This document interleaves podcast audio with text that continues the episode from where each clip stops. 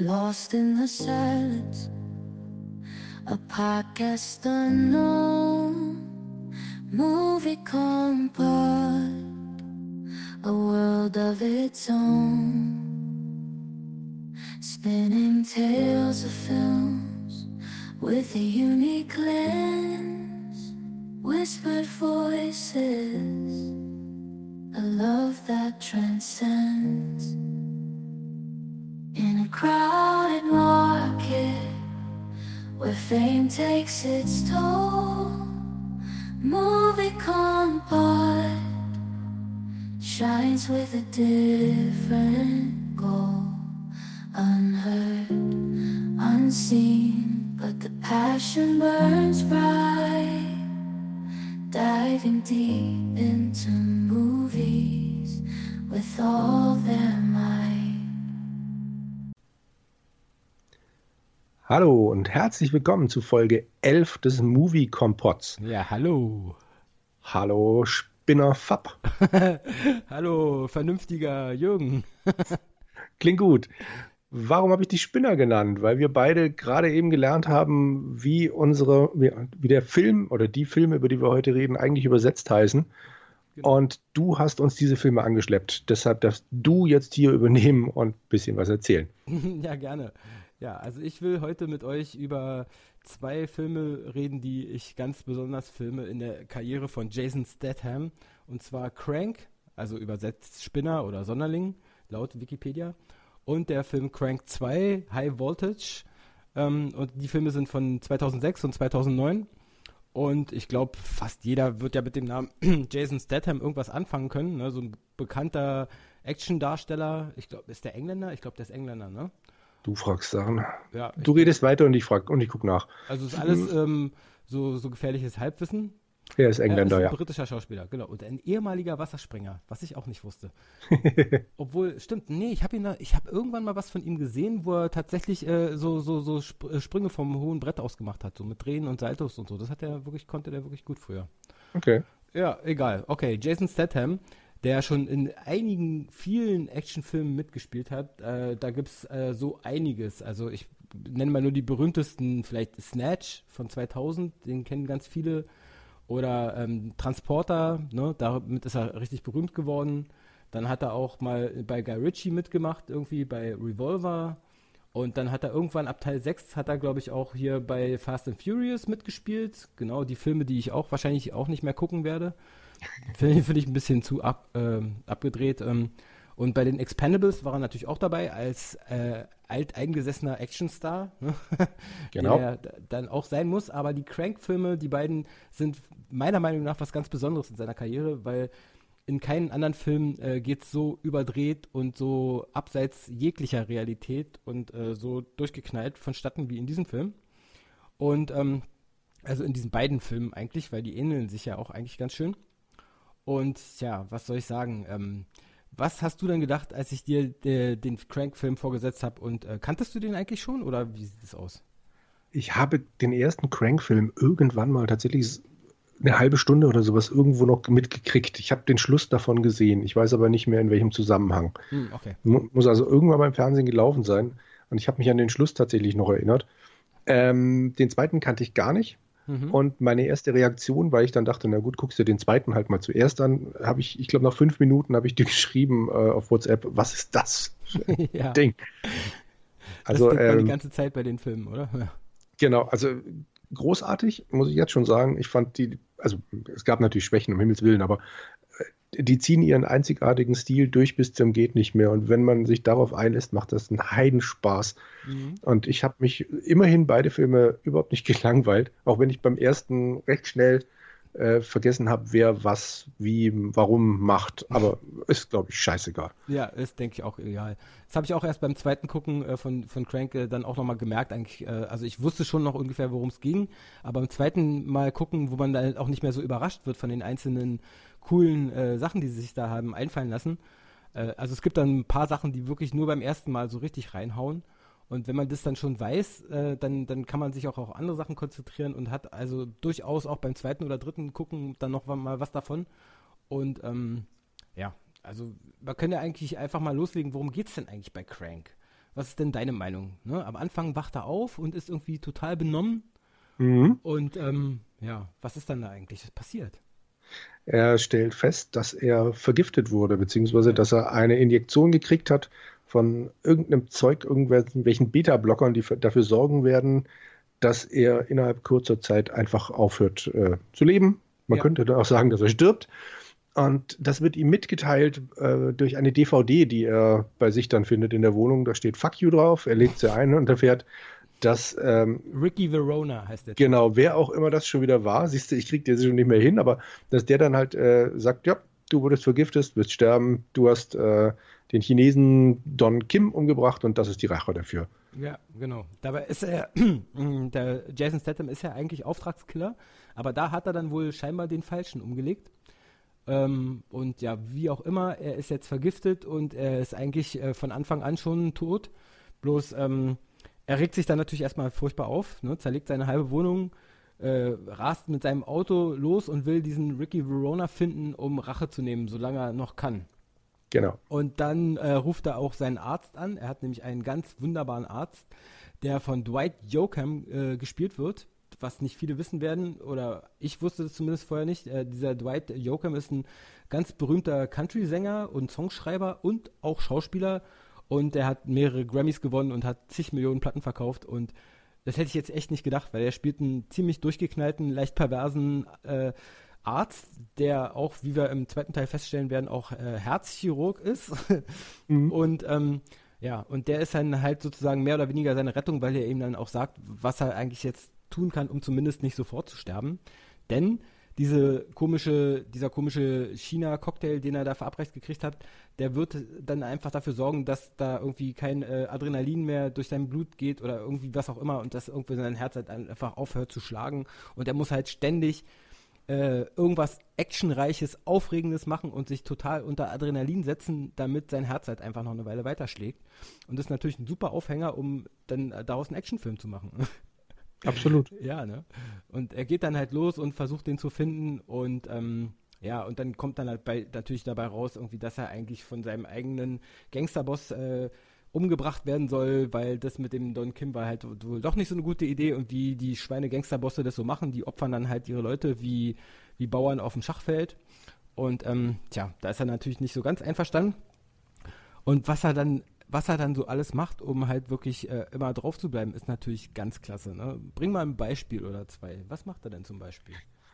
Oh, ziemlich am Anfang des Films landet er in einem Laden, der nur von Schwarzen äh, frequentiert wird. Ich ja. weiß gar nicht mehr, warum genau er da hingeht. Er, er versucht kennt, halt der, der, der Spur. Halt. Genau, der, er versucht der Spur dann quasi der, der anderen zu folgen und rauszukriegen, wo denn jetzt die Typen sind, die er finden möchte. Und als er dann feststellt, dass es ihm schlechter geht, als er dann halt langsam aber sicher sich ein bisschen beruhigt und feststellt, oh, verdammt, irgendwas ist hier, fängt er mit diesem schwarzen Streit an. Logisch, weil er dann genau. sich ja wieder aufregt. Und das genau. ist noch die, das ist so der Einstieg. Also das kann man ja noch halbwegs sich. nachvollziehen, aber das steigert sich logischerweise im Laufe des Films immer, immer mehr. Genau. Und, das nächste, äh, was er macht, ist dann halt hm? so richtig auf die, auf die Tube zu drücken mit seinem Auto und dann auch irgendwie durch, durch ein Einkaufszentrum zu fahren, weil das ist ja auch alles recht aufregend. Hm? Da wird er dann auch schon von Bullen verfolgt oder so, ne? Klar, irgendwann kriegen dann auch andere mit, dass, dass er ziemlich äh, durch die Stadt rastet ausrastet. Und ähm, ja, und von seinem Arzt kriegt er dann auch den tollen Tipp, er soll sich doch ähm, Epinephrin besorgen, so ein äh, künstliches Adrenalin, was es im Krankenhaus gibt, und soll sich davon nur ein kleines bisschen spritzen, damit er dann halt irgendwie richtig draufkommt. Natürlich haut er sich die komplette Spritze rein und, und rast dann wie ein Irrer durch die halbe Stadt zu Fuß und äh, das ist so geil, wie er auf die dumme Idee kommt, der ist ja im Krankenhaus und um da rauszukommen, zieht er seine ganzen Klamotten aus und zieht sich so ein Krankenhaushemdchen über. Wo man, ja, der hat dann eigentlich. Bis auf die Schuhe. genau, bis, bis auf die Schuhe. Und in der Montur geht er durch die Stadt und klaut noch einen Polizisten sein Auto, äh, Quatsch, sein, sein Motorrad, ne? Mhm, ja. Und als das dann auch nicht weiterhilft, dann steht er dann auf dem Motorrad noch auf und macht einen hier so auf äh, Titanic, weißt du, so breitet ja. die Arme aus und es wird einfach immer krasser. Ja, und ähm, es kommt natürlich zum finalen Showdown irgendwann mit allem drum und dran.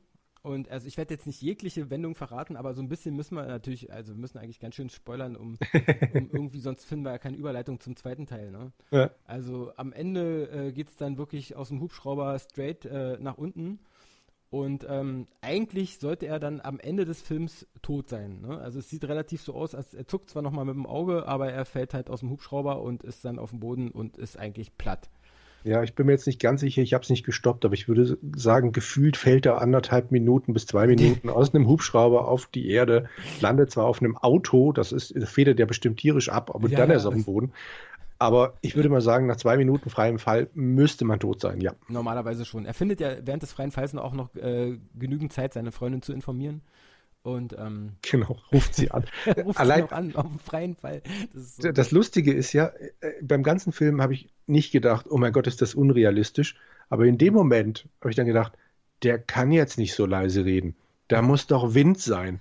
Ich kam, ich kam mir so blöd vor, dass, ich, dass mich das dann tatsächlich so, also nicht genervt hat, aber wo ich dachte, kann das jetzt nicht ein bisschen realistischer sein? Ich meine, der fällt aus dem Hubschrauber. Ich weiß, er wird es überleben. Und mich nervt, dass ich den Wind nicht höre. Also das war wie, naja. Na gut, so Kleinigkeiten. Scheinbar hast du Erfahrung im, im, im äh, Ja, ja, total. Mhm. Ach so, na gut, dann weißt du, äh, klar, also ich kann mir auch vorstellen, dass der Wind wahrscheinlich so, so wabbelt, dass man da gar nichts mehr hört. Mhm.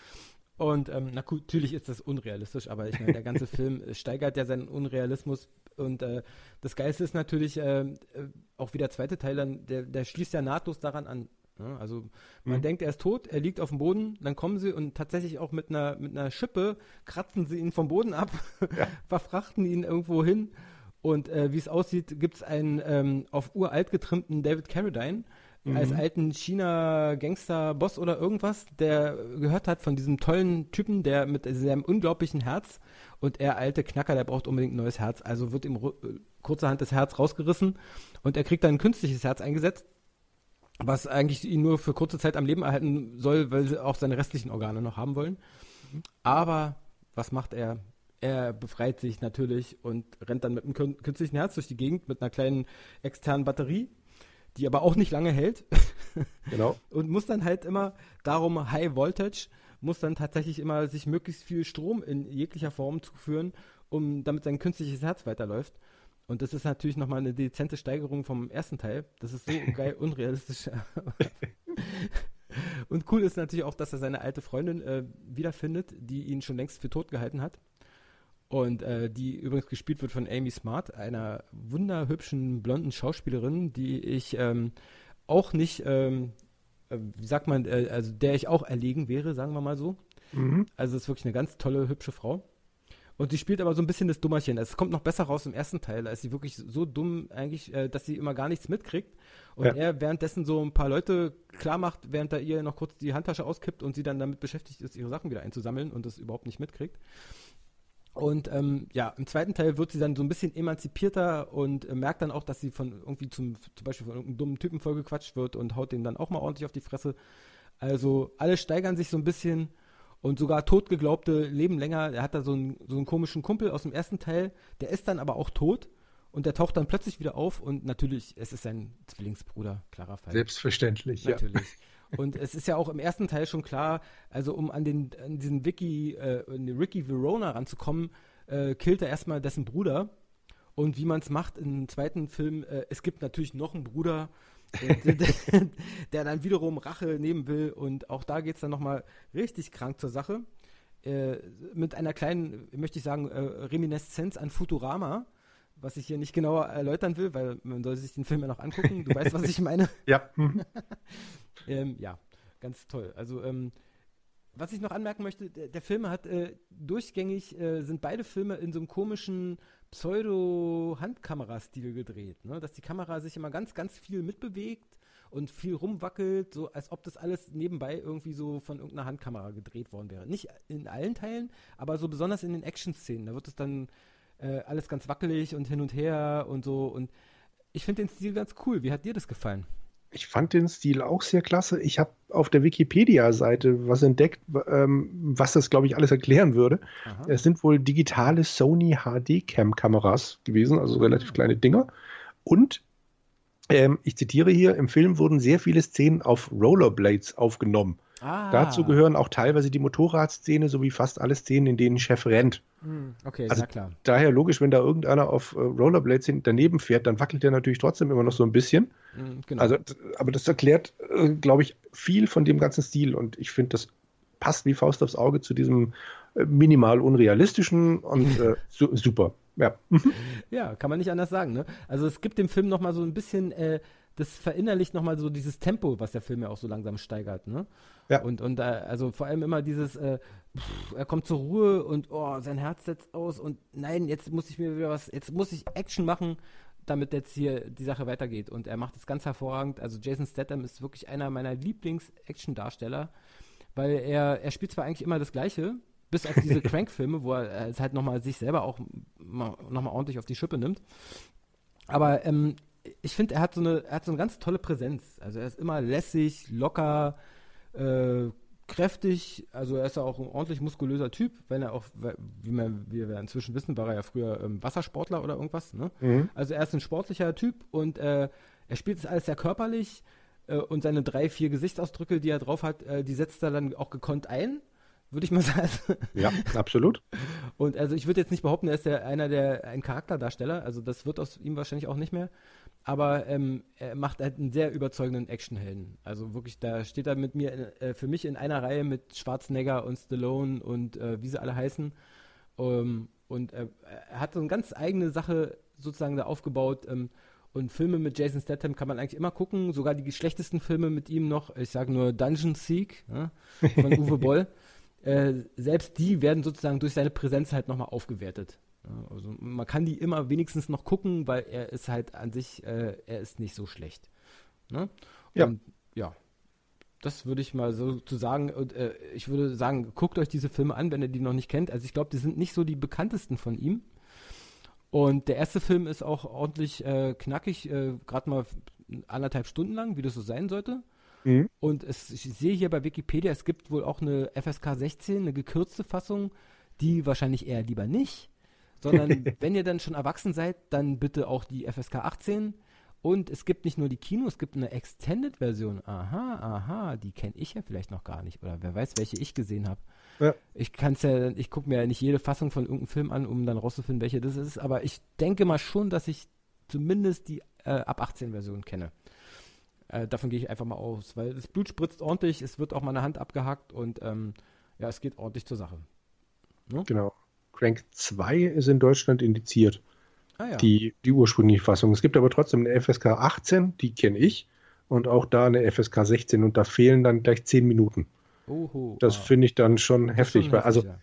Crank, also klar, es spritzt und was auch immer, aber zehn Minuten finde ich echt heftig, weil jetzt, ich jetzt nicht finde, dass in dem Film ständig irgendwie geballert wird und nee, irgendwas nee, hat seine Gewaltausbrüche, aber das ist auch ja. nicht so schlimmer, als man es aus anderen Action, äh, ab 18 Actionfilmen kennt.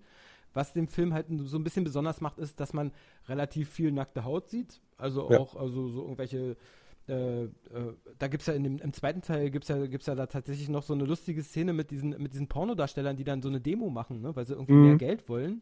Ja. da ist ja auch so ein ganz berühmter äh, äh, Pornodarsteller aus den 70ern dabei. Ich weiß nicht, ob du ihn bemerkt hast.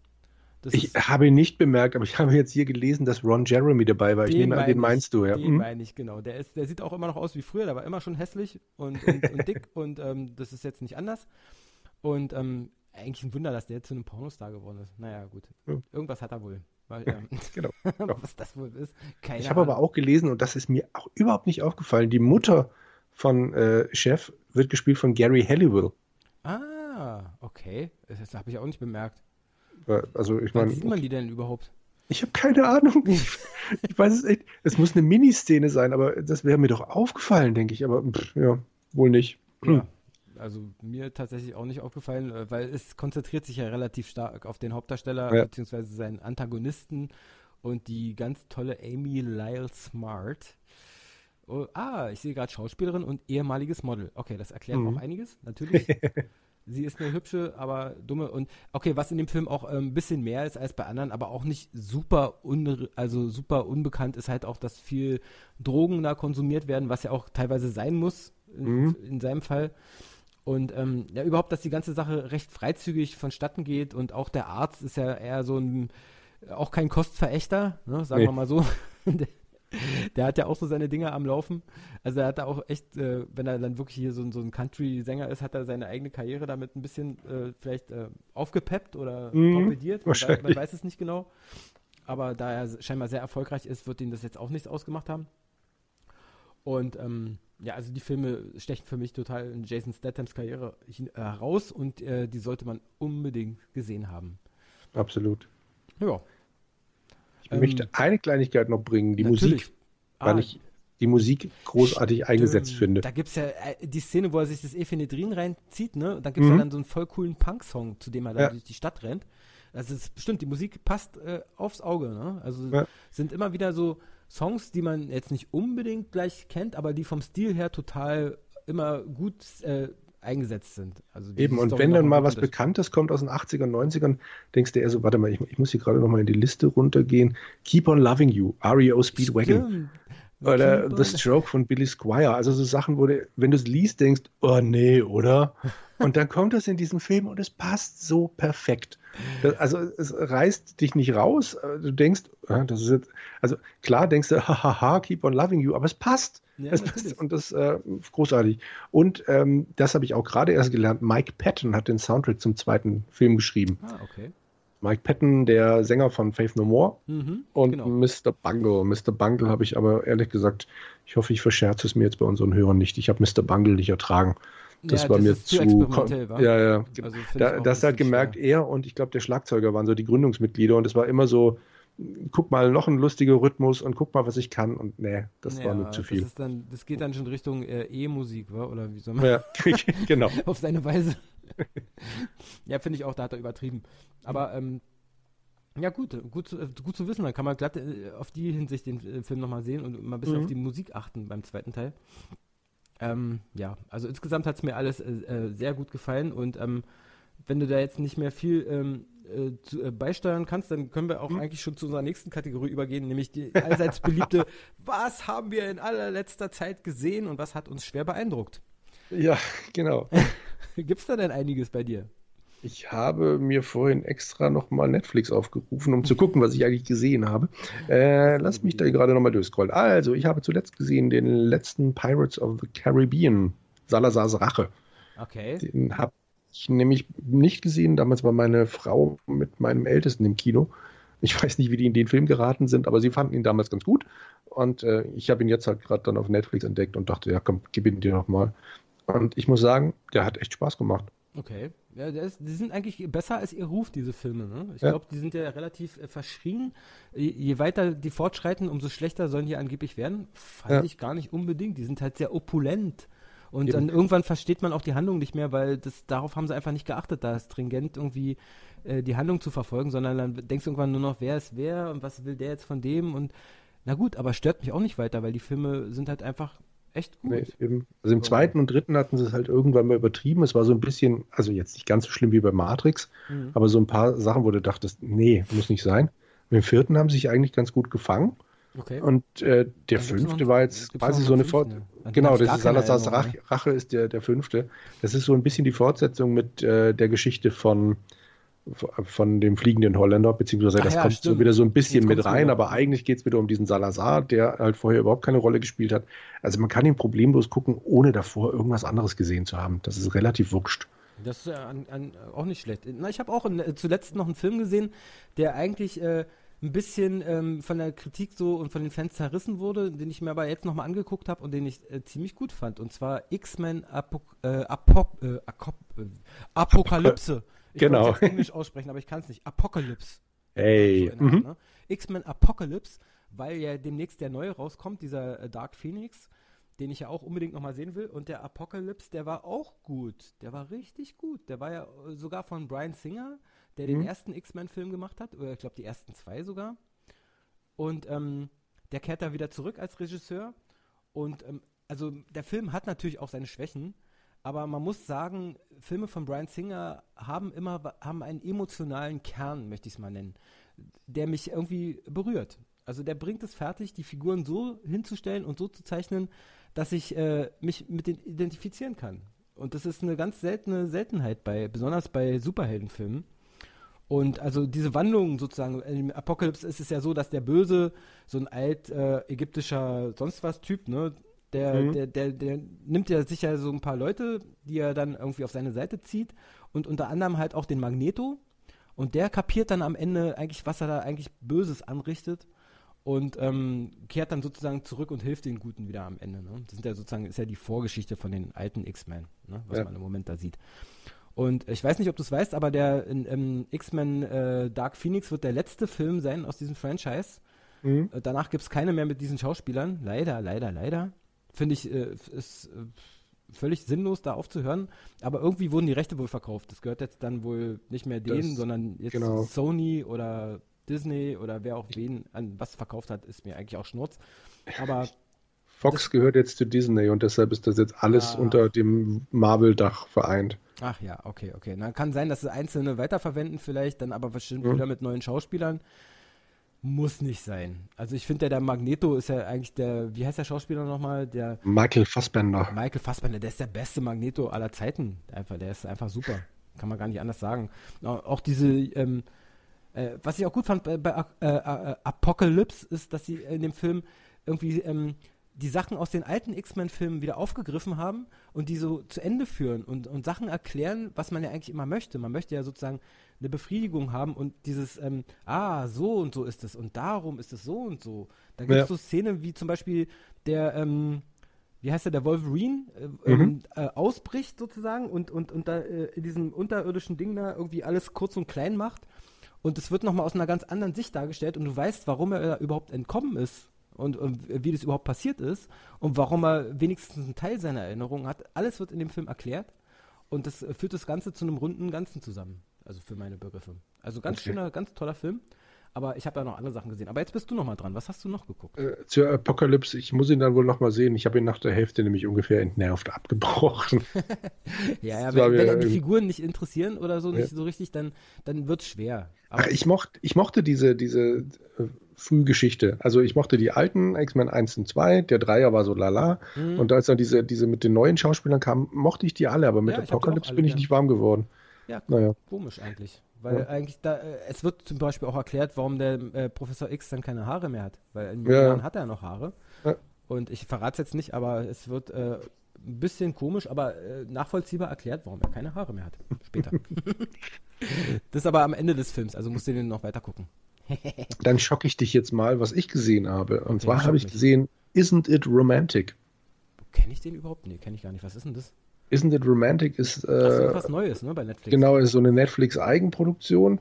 Jetzt versuche ich gerade rauszukriegen, ah, wie die mit Schauspielerin. Der, mit der dicken Schauspielerin, die dann plötzlich Fat, so Mit Fat Amy aus, aus den ähm, ja, Pitch Perfect-Filmen, genau. Genau, die, die dann irgendwie nach einem, nach einem Unfall aufwacht und feststellt, sie ist in so einer Kitsch-Welt oder so. Ne? Genau, richtig, ja.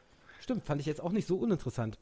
Also der ist spaßig. Ich meine, letzten Endes äh, macht er, stellt er sich so ein bisschen selber ein Bein, aber eigentlich, also es ist halt eigentlich nur eine Auflistung aller möglichen Klischees, aber die, wird, die werden witzig prä präsentiert. Ich mag, dass sie selber in dem Film nicht ständig drauf rumreitet, wie bei Pitch Perfect. Oh, guck mal, ich bin fett, deshalb heiße ich Fat Amy, bla bla bla. Sondern sie ist halt einfach ein bisschen beleibter und gut ist. Ähm, sie hat jetzt so kein Problem mit sich. Mhm. Und ähm, sonst wirklich die Klischees werden halt schön durch den Kakao gezogen, bis dann halt am Schluss, naja, ja, ist ja wurscht. Also es ist wirklich ein launiger Film, kann man sich wunderbar angucken. Das war halt einer von den Filmen, den ich mit, mit meiner Frau angeguckt habe. Dafür war es perfekt. Mhm. Ja, dann habe ich noch einen super Tipp für dich, falls du das noch nicht kennst. Auch eine Netflix-Serie und zwar heißt die Matryoshka, was eine ganz bescheuerte deutsche Übersetzung ist, weil im Original heißt die Serie Russian Doll. Mhm. Und ist eine, eine super fantastische Serie, die ich einfach mehr oder weniger in einem Zug durchgeguckt habe. Das sind halt, ähm, ich guck mal gerade, keine Ahnung, zehn Folgen oder, nee, eigentlich sogar nur acht Folgen. Und ähm, ja, also man kann nicht anders sagen, als das ist einfach der Knaller. Also die Schauspielerin Natascha Lyon spielt halt so eine typische New Yorkerin, russischer Herkunft so ein bisschen vielleicht, ständig am Rauchen, die ganze Zeit am Qualmen. Und der passiert dann folgendes, äh, sie ist am Anfang des Films ist sie auf ihrer eigenen Geburtstagsparty äh, äh, auf dem Klo und guckt ins Spiegel und dann ähm, im Laufe äh, passiert dann folgendes, sie stirbt und dann kommt sie immer wieder zurück, wie täglich grüßt das Murmeltier. Ne? Sie kommt immer wieder zurück mhm. an den Anfang und fängt denselben Tag immer wieder von vorne an, wenn sie dann stirbt, ne? was dann halt auch okay. immer wieder passiert. Aber das Ganze hat eine Entwicklung. Das ist nicht einfach immer nur genau das Gleiche, sondern die, die ganze Umgebung verändert sich mit der Zeit. Also auch diese Party, auf der sie immer wieder am Anfang ist, die verändert sich mit der Zeit. Da sind dann zum Beispiel immer weniger Leute. Und also ähm, ich, ich kann es gar nicht erklären, aber diese, diese Serie, die hat mich total berührt und die ist richtig gut. Und es lebt also, also zu 100% von ihrer Hauptdarstellerin, Natascha Lyon, die ich bis dahin gar nicht kannte. Ich glaube, mhm. die spielt auch bei ähm, Orange is the New Black, spielt die auch irgendwie eine der Hauptrollen. Aber die Serie habe ich halt auch nicht gesehen. Ja.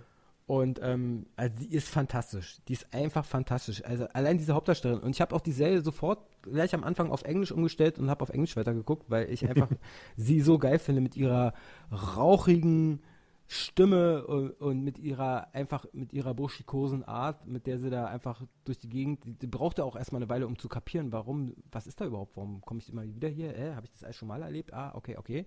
Und, äh, und dann versucht sie natürlich irgendwie rauszufinden, was da passiert ist, ne? Oder mhm. was da immer wieder passiert und ähm, die ist toll. Die ist einfach nur klasse. Okay, Mat Matrioschka. Ja, Matrioschka, genau. Okay. Warum die so übersetzen, die hätten es auch einfach Russian Doll äh, lassen sollen. So heißen die Puppen doch in Deutschland, oder? Ja. Ich oder heißen die nicht Matruschka? Oder? Ja, die heißen Matru Matroschkas irgendwie, ne? Aber, mhm. aber Russian Doll mhm. ist halt, finde ich, eigentlich der bessere Titel. Den sollte man nicht mit was anderem, was auch nicht deutsch ist, äh, so ersetzen. Das ist immer diese Unart. Ah, und dann einen dämlichen Untertitel am besten noch dazu. Das, das, das ist die Höchststrafe, ne? Also, Meine Lieblingsübersetzung ist ja die von Taken. Okay, und die ist?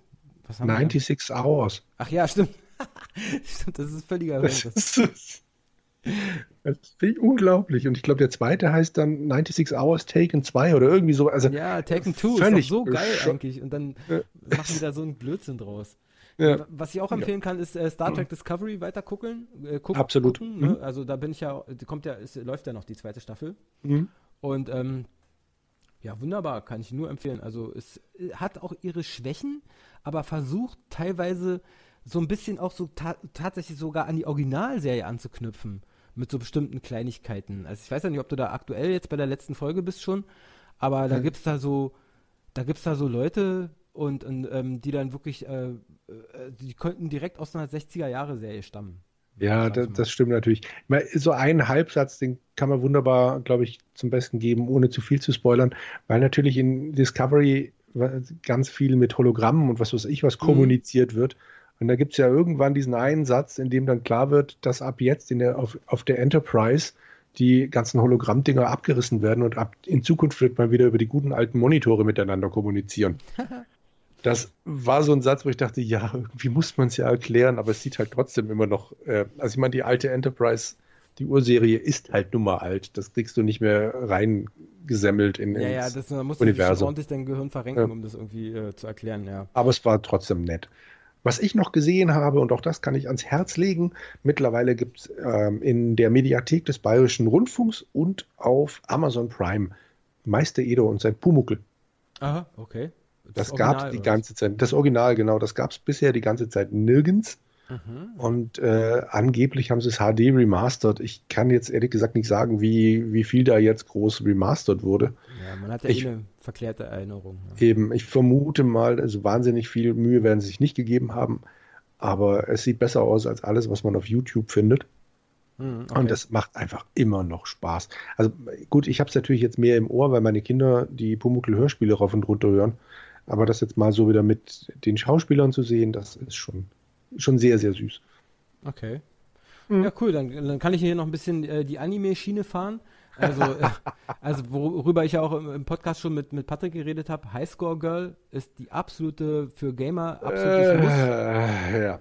Also, hm? was, wie, hast du probiert und dachtest, äh, ja. nicht klar damit? Genau das. Guck weiter, das ist einfach genial. Wenn du wissen willst, warum also na gut, ich weiß es ja schon, ich bin ja selber ein Gamer, ne? Mhm. Aber äh, wenn man als Nicht-Gamer verstehen will, was so ein eigentlich, warum oder was das eigentlich ausmacht, ich, na, ich weiß nicht, ob die das verstehen, aber ich zum Beispiel habe nochmal richtig klar gekriegt, so, ah, jetzt weiß ich, warum ich so geworden bin, wie ich bin. Und, ähm, ja, und einfach ganz toll, diese komische Kombination mit der einen, äh, mit diesem Mädchen namens Akira, die nie ein Wort sagt Mhm. und äh, die in ihn verliebt ist und er kriegt es gar nicht mit, weil er nur, bei ihm geht es nur um den nächsten tollen neuen Arcade-Automaten und um die nächste neue tolle Spielekonsole. Und dann kommt dann die Saturn raus und dann kommt dann die Playstation raus und er ist dann im Lager Saturn und deswegen darf er natürlich keine Playstation-Spiele spielen, weil es wäre ja Blasphemie. bis ihm die eine andere Freundin dann eine Playstation mal ausleiht. und so eine Geschichte. Und er, er, referiert immer über die neuesten äh, Spiele. Es spielt ja Anfang der 90er, ne? So mhm. äh, Anfang bis Mitte der 90er. Das ist ein relativ großer Zeitraum auch, ne? Und äh, er wird langsam älter, kommt in die Oberschule und es geht wirklich immer nur das neueste Spiel und hier und da und was sind das Besondere daran. Und du erfährst Dinge über, über Arcade-Automaten, die du noch nie, die du tatsächlich auch noch nicht wusstest. Gehe ich mal von aus. Nee, und ganz mir, bestimmt nicht. Es hat mir total Spaß gemacht, da so in diese Interna einzusteigen. Selbst im Abspann, da läuft immer so eine Musik, wie das so üblich ist bei Anime-Serien. Und dann wird der Abspann irgendwann mittendrin, muss man einfach gucken, wird da unterbrochen. dann siehst du den Spielautomaten und daneben kommt dann so Text und dann erklärt eine Stimme so, ja, und dann im Jahr 1993 kam Tekken so und so raus und das war so und so von der und der Firma und hat dies und das gemacht und so und so viel wurden verkauft und du denkst so, wow, cool, ja, wollte ich schon immer mal wissen. So. also völlig, ähm, völlig gaga.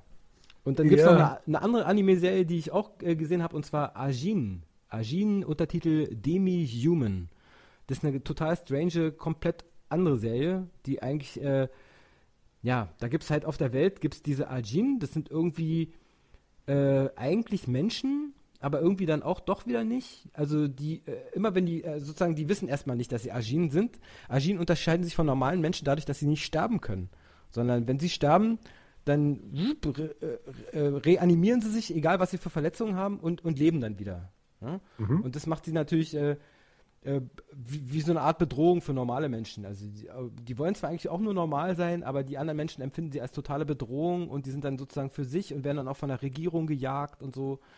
Und das Besondere ist daran, die haben noch so, also die sind nicht nur unsterblich, sondern es gibt auch noch so komische, ähm, wie soll ich die nennen, so eine Art äh, schemenartige Monster, die sie sozusagen, ähm, die sie hervorholen können. Manche können es besonders gut und können auch diese Monster dann für sich kämpfen lassen. Die erscheinen nur für eine bestimmte Zeit lang, bis sie ihre Kraft erschöpft ist oder so. Ne?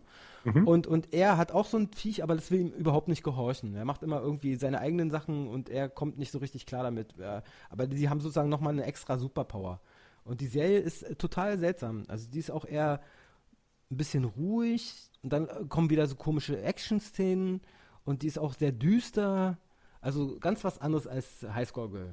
Hat, mhm. mir, hat mich aber total gefesselt, aber ich kann gar nicht genau sagen, warum. Also ist meine Empfehlung. Ne? Wie hieß das jetzt nochmal? A? Ajin, also A-J-I-N. Ah ja, okay. Gibt's auch bei Netflix. Wie eigentlich fast alles. Ich meine, die sollten langsam Geld von denen kriegen. Also so wie wir die pushen hier. Obwohl, ja. ich muss auch sagen, ich gucke im Moment die, äh, die, neue, äh, die neunte Staffel von The Walking Dead gerade zu Ende. Da habe ich so ein bisschen den Anschluss verpasst gehabt. Da war ja nach der, die machen ja immer nach der Hälfte der Staffel, machen die erstmal so eine Pause. Mhm. Und dann habe ich dann verpeilt, dass es schon längst wieder losging. Und jetzt sind wir inzwischen schon bei Folge 13 oder so. Und da musste ich jetzt in, mal die letzten sechs, sieben Folgen mal durchgucken. Und ich bin echt überrascht. Die neunte Staffel, die wird stärker und stärker und stärker und reißt mich jetzt wieder total mit, wie am Anfang der Serie.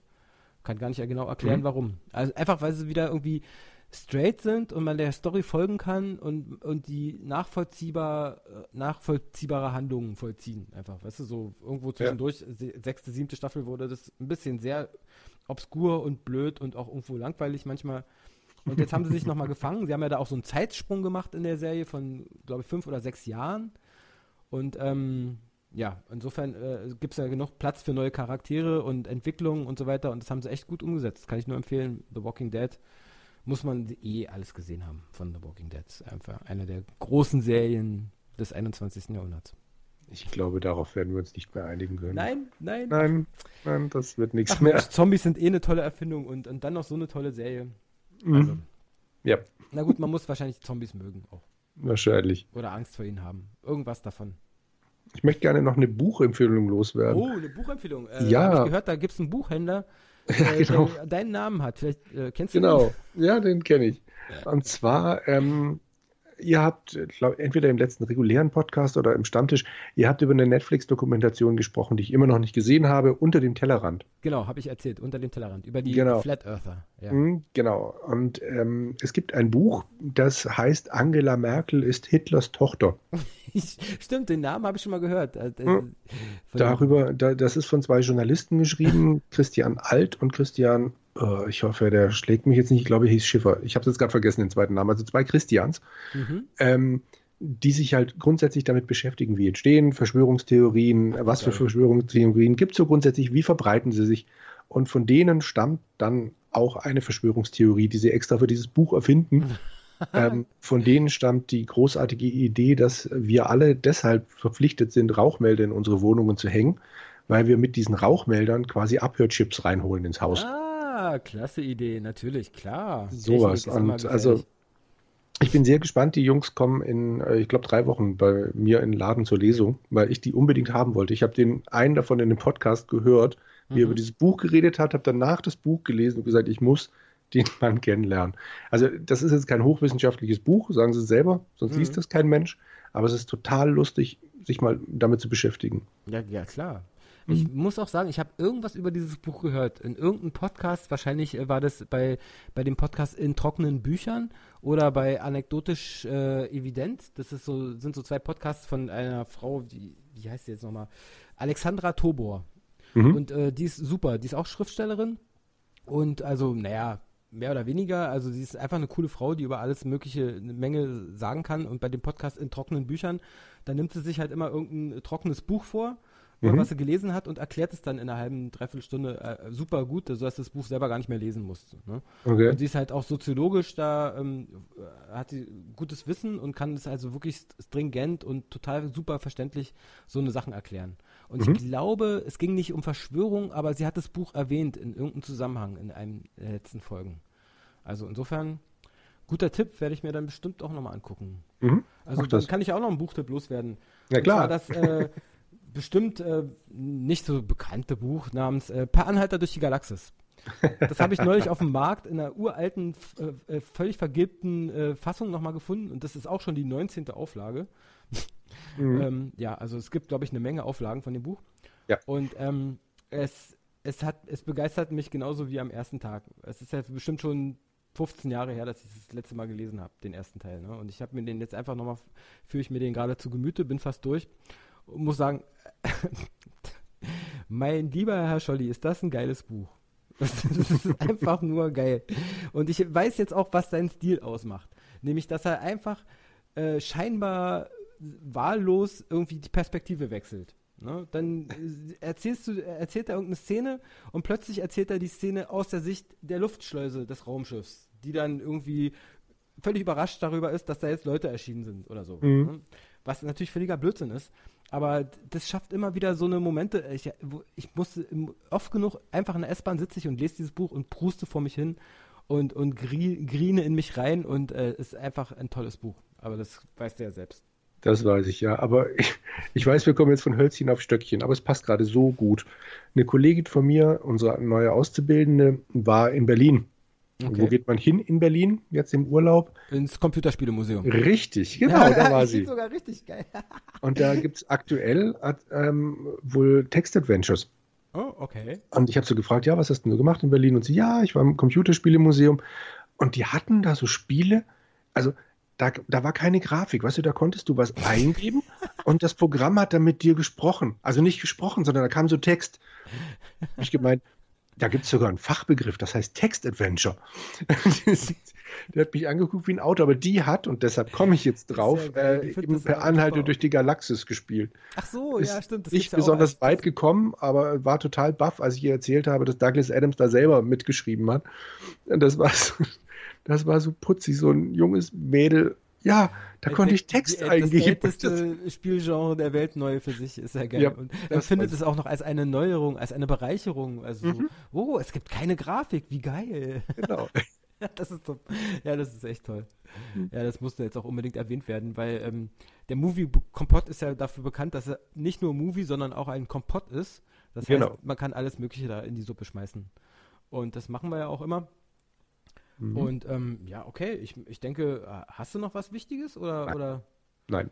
leer gesabbelt. Mhm. Leer gesabbelt, genau. Dann sage ich nur, die Serie Van Helsing, in der es um Vampire geht, die habe ich auch jetzt weitergeguckt. Aber die muss man nicht weiter äh, jetzt irgendwie promoten, die Serie. Die ist mittelgut und irgendwie gefällt sie mir. Ich weiß auch nicht warum, aber ich glaube, das ist nur mein persönlicher Eindruck. Ach, eins habe ich dann doch noch, Entschuldige. Und ja, zwar klar Hattest du, oder ihr habt ja seit einem halben Jahr ungefähr angedacht, mal über Computerspielverfilmungen zu schreiben. Ja, das Thema ähm, zieht sich leider. Hm? Und entsprechend habe ich den ersten Resident Evil-Film mal angeguckt. Weil ich die ganzen früheren, also ich kenne ein paar von den späteren in Ausschnitten und habe mir gedacht, boah, so ein Over-the-Top-Mist. Ja, das ist wirklich Mist. Ja, aber der erste ist gar nicht so schlecht. Nee, der ist gut, ne? Weil dann ja. nehmen sie die Story noch ernst, da wird ja. man noch ein bisschen überrascht und dann äh, hat man auch genug äh, Anknüpfungspunkte an, an, ans Spiel ja. Und ähm, ja, der erste hat mir gut gefallen. Und, ähm, also ich meine, so ein, zwei Nebenfiguren gehen mir tierisch auf den Keks, weil, was weiß ich, da ist diese Soldatin, die immer mit einem ja. Knallkirsch, was weiß ich, von einem komischen Lippenstift im Mund rumläuft und denkst, hallo, das ist eine Elite-Soldatin. Aber ähm, ja, ansonsten hat er echt erstaunlich viel Spaß gemacht. Ja, genau. Der, der erste ist wirklich gut. Kann ich mhm. auch nicht anders sagen. Und danach wird es halt richtig grottig. Immer je weiter, umso grottiger. Bis man äh, es wirklich, es wird wirklich unerträglich. Also es wird mhm. so unerträglich auf den Klischees rumgeritten, äh, dass ich mich frage, wie konnte das irgendwie äh, als Film rauskommen? Unmöglich. Ja. Da kannst du, egal wie viel Geld du in so einen Film reinsteckst, egal wie, wie toll die einzelnen Action-Szenen aussehen, das ist so ein dreckiger Mist einfach, ja. Mhm. Aber du weißt, was ich meine. Ja, es absolut. gibt Sachen, die sind so schlecht, die sind nicht mal mehr unfreiwillig komisch. Ja. ja. Na gut, insofern äh, haben wir euch, glaube ich, jetzt wieder genug Stoff gegeben. Äh, ab, mal abgesehen von den, Original von den Crank-Filmen, die ihr unbedingt sehen müsst, sind auch unsere weiteren Empfehlungen von allerhöchster Qualität, weil sie kommen aus unserem Mund. Und das heißt was? Denn wir genau. sind ja die berühmten Movie-Compotter. Yeah! genau. Wir sind jetzt ernst zu nehmen. Wir sind nach Folge 10, das heißt, wir sind schon Folge 11. Wir sind jetzt absolut ernst zu nehmen. Schnapszahl, man merkt's. Hm? Ja. Na gut, okay. In diesem Sinne, macht's gut, Leute. Gut. Wir sehen uns beim nächsten Mal. So sieht's aus. Bis dahin. Ciao. Tschö.